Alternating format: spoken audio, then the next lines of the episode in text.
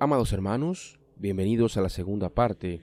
de la introducción a la vida devota de San Francisco de Sales. Diferentes avisos para elevación del alma a Dios mediante la oración y los sacramentos. Capítulo primero de la necesidad de la oración. La oración al llevar nuestro entendimiento hacia las claridades de la luz divina y al inflamar nuestra voluntad en el fuego del amor celestial, purifica nuestro entendimiento de sus ignorancias y nuestra voluntad de sus depravados afectos. Es el agua de bendición que, con su riego, hace reverdecer y florecer las plantas de nuestros buenos deseos, lava nuestras almas de sus imperfecciones y apaga en nuestros corazones la sed de las pasiones. Pero, de un modo particular, te aconsejo la oración mental afectuosa, especialmente la que versa sobre la vida y pasión de nuestro Señor Contemplándole con frecuencia, en la meditación, toda tu alma se llenará de él. Aprenderás su manera de conducirse, y tus acciones se conformarán con el modo de las suyas. Él es la luz del mundo. Es pues en Él, por Él y para Él que hemos de ser ilustrados e iluminados. Es el árbol del deseo, a cuya sombra nos hemos de rehacer. Es la fuente viva de Jacob, donde nos hemos de purificar de todas nuestras fealdades.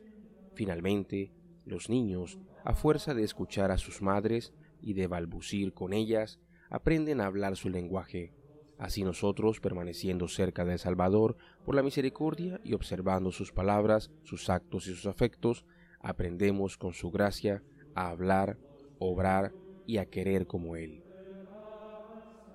Conviene que nos detengamos aquí, Filotea, y créeme, no podemos ir a Dios Padre sino por esta puerta, pues así como el cristal de un espejo no podría detener nuestra imagen si no tuviese detrás de sí una capa de estaño o de plomo, de la misma manera, la divinidad no podría ser bien contemplada por nosotros en este mundo si no se hubiese unido a la sagrada humanidad del Salvador, cuya vida y muerte son el objeto más proporcionado, apetecible, delicioso y provechoso que podemos escoger para nuestras meditaciones ordinarias. No en vano es llamado el Salvador, pan bajado del cielo, porque así como el pan se ha de comer con toda clase de manjares, de la misma manera el Salvador ha de ser meditado, considerado y buscado en todas vuestras acciones y oraciones. Muchos autores, para facilitar la meditación, han distribuido su vida y su muerte en diversos puntos, los que te aconsejo de un modo particular son San Buenaventura, Belintani, Bruno, Capilia, Granada y La Puente. Emplea en la oración una hora cada día antes de comer, pero, si es posible, mejor será hacerlas a primeras horas de la mañana, porque con el descanso de la noche tendrás el espíritu menos fatigado y más expedito. No emplees más de una hora, si el Padre Espiritual no te dice expresamente otra cosa. Si puedes practicar este ejercicio en la iglesia y tienes allí bastante quietud para ello, te será cosa fácil y cómoda, porque nadie, ni el padre, ni la madre, ni el esposo, ni la esposa, ni cualquier otro podrán impedirte que estés una hora en la iglesia. En cambio, estando a merced de otros, no podrás en tu casa tener una hora tan libre. Comienza toda clase de oraciones, ya sean mentales, ya vocales, poniéndote en la presencia de Dios y cumple esta regla sin excepción, y verás en poco tiempo el provecho que sacarás de ella. Si quieres creerme, di el Padre Nuestro, el Ave María y el Credo, pero al mismo tiempo aplícate a entender en tu lengua las palabras que contiene, para que mientras las rezas en el lenguaje común de la Iglesia puedas al mismo tiempo saborear el admirable y delicioso sentido de estas oraciones, que es menester decir fijando el pensamiento y excitando el afecto sobre el significado de las mismas, y no de corrida, para poder rezar más, sino procurando decir lo que digas de corazón, pues un solo Padre nuestro, dicho con sentimiento, vale más que muchos rezados de prisa y con precipitación.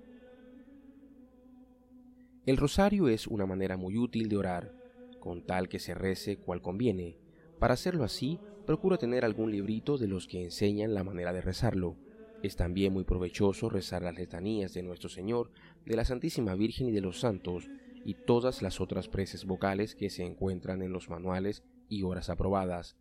Pero ten bien entendido que, Si posees el don de la oración mental, para éste ha de ser el primer lugar.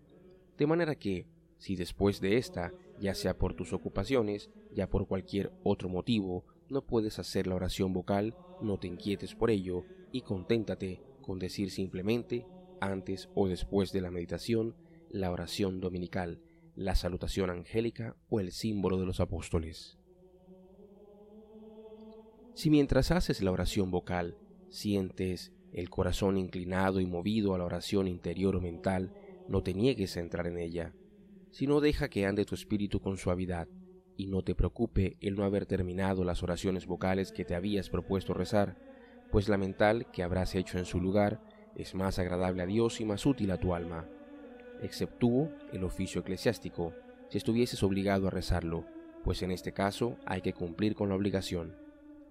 En el caso de transcurrir toda la mañana sin haber practicado este santo ejercicio de la oración mental, debido a las muchas ocupaciones o a cualquier otra causa, lo cual, en lo posible, es menester procurar que no ocurra, repara esta falta por la tarde, pero mucho después de la comida, porque si hicieres la oración enseguida y antes de que estuviese bastante adelantada la digestión, te invadiría un fuerte sopor, con detrimento de tu salud,